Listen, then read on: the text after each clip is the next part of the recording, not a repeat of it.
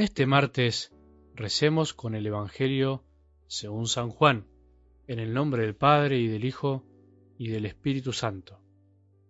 En aquel tiempo Jesús dijo a sus discípulos, Ahora me voy al que me envió, y ninguno de ustedes me pregunta, ¿a dónde vas? Pero al decirles esto ustedes se han entristecido. Sin embargo les digo la verdad, les conviene que yo me vaya, porque si no me voy el Paráclito no vendrá a ustedes pero si me voy, se lo enviaré. Y cuando Él venga, probará al mundo dónde está el pecado, dónde está la justicia y cuál es el juicio. El pecado está en no haber creído en mí, la justicia en que yo me voy al Padre y ustedes ya no me verán, y el juicio en que el príncipe de este mundo ya ha sido condenado. Palabra del Señor.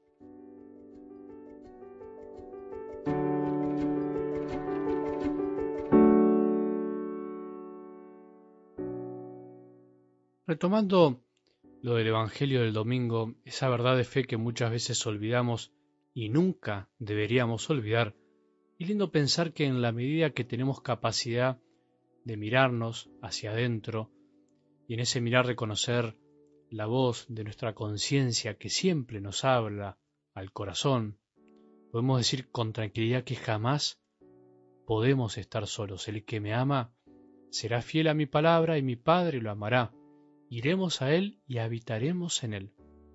En el mundo del ruido en el que vivimos, del consumismo exacerbado, esto parece una misión imposible.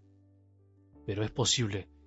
Cada vez son más las personas sedientas de amor, sedientas de Dios, en un mundo que alardea solucionarnos todos los problemas, pero que en el fondo los crea y multiplica.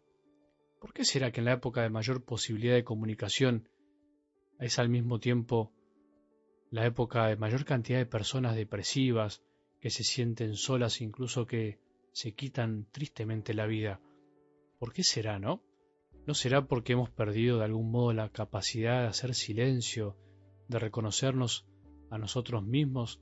Perdimos incluso nuestra propia sensibilidad que nos ayuda a comunicarnos con nosotros mismos y con los demás. Hace poco leí un estudio científico que comprobaba que el ser humano para bajar sus niveles de ansiedad y de estrés necesita algunos minutos de silencio por día. Qué paradoja, ¿no?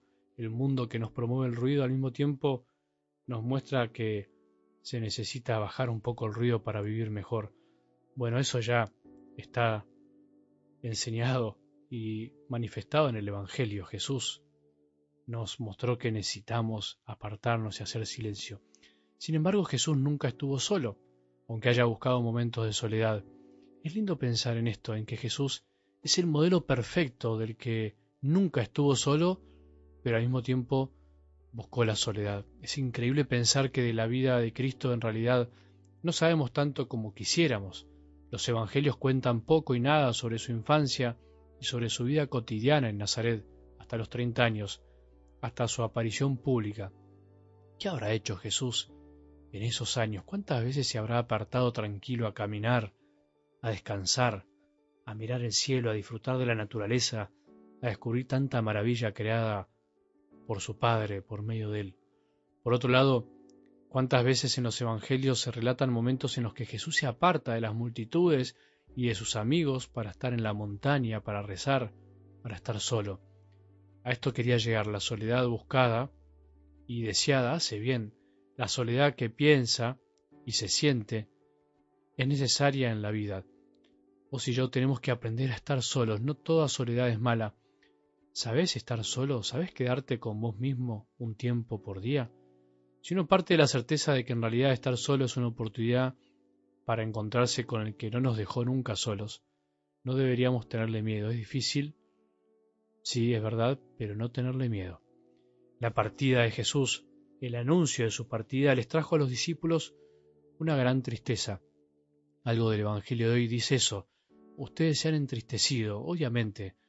¿Quién no se pondría triste? Ellos no terminaban de entender que era necesario que Él se vaya, de que les convenía que Él se vaya. Esa es la cierta paradoja de nuestra fe, las ausencias que nos traen presencias distintas, amores distintos, soledades que nos pueden traer mayores frutos, mayor madurez, mayor convicción de que en realidad no estamos solos. ¿Viste esas personas que no pueden estar solas? ¿No sos una de esas? Que no pueden estar quietas, que siempre tienen que estar haciendo algo, que parece ser que no pueden disfrutar de la gratuidad de no estar haciendo nada. Fíjate si a vos no te pasa lo mismo a veces, a todos nos puede pasar. Como decíamos, el mundo de hoy colabora muchísimo a esto. Todo es rápido, todo tiene que hacerse ya, siempre tengo que estar comunicándome con alguien que no está cerca mío, casi que nunca podemos y sabemos estar solos, necesitamos mostrar lo que hacemos continuamente por medio de la tecnología, sin embargo, es tan necesario saber estar solos y dejar de mostrar lo que hacemos. Es necesario que Jesús se haya ido para que todos podamos encontrarlo.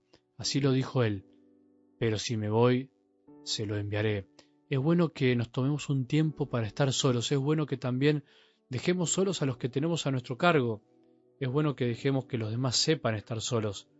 Pensá en los tuyos. Es bueno que los demás tengan sus tiempos. Que dejemos respirar de algún modo a los otros, porque a veces incluso no podemos estar solos y no dejamos que los otros estén solos.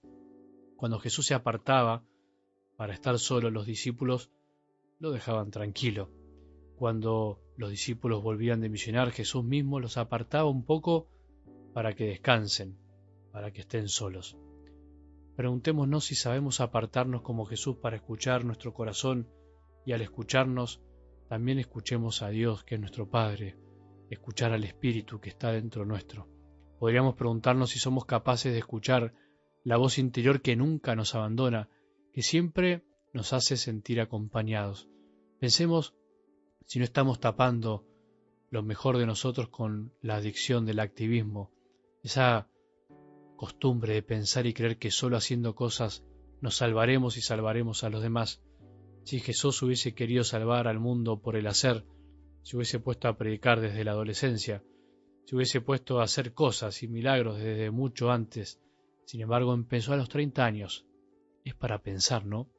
Aprendamos hoy a sentarnos por un tiempo, a postrarnos por un momento, para no hacer nada a los ojos de los demás, para estar simplemente solos, por pura gratuidad, no esperando mayor recompensa que estar con Jesús. Que tengamos un buen día y que la bendición de Dios, que es Padre misericordioso, Hijo y Espíritu Santo, descienda sobre nuestros corazones y permanezca para siempre.